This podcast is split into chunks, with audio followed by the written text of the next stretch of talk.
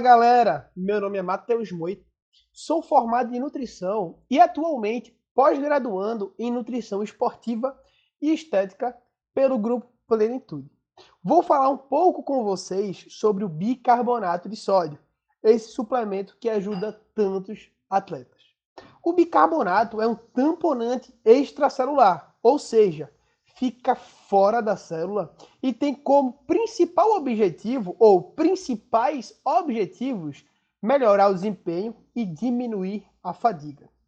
Entrando um pouco no metabolismo desse suplemento, ele atua reduzindo os íons H+ do meio extracelular por meio do tamponamento, promovendo o efluxo deste íon do meio intracelular para o meio extracelular, diminuindo assim a acidez e, consequentemente, a fadiga muscular. Mas, dando uma resumida, ele atrai os íons H+, de dentro para fora da célula, diminuindo assim a acidez nas células musculares. Quando se fala de doses, estudos mostram que de 200 a 300 miligramas de bicarbonato a cada quilograma de peso utilizado de 90 a 150 minutos antes do exercício físico é, geram bons resultados, tá bom? Mas prestem bem atenção. Esse suplemento pode causar alguns efeitos colaterais, como diarreia, enjoo, ânsia de vômito e até arrotos. Mas não precisam, não, vocês não precisam ficar tão preocupados. A gente consegue sim, por meio de estratégias, diminuir esse, esses efeitos colaterais.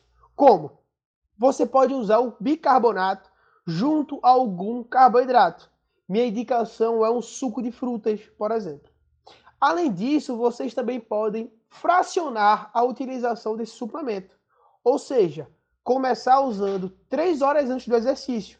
E aí usaria 100 gramas por quilograma de peso a cada uma hora, tá bom?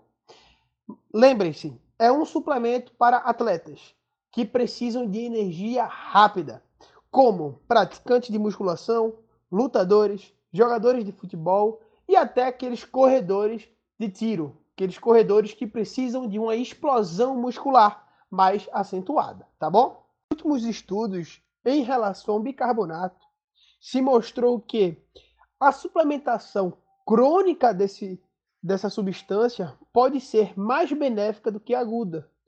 Um estudo suplementou 0,2 gramas a cada quilograma de peso durante seis semanas para pessoas que treinavam HIIT.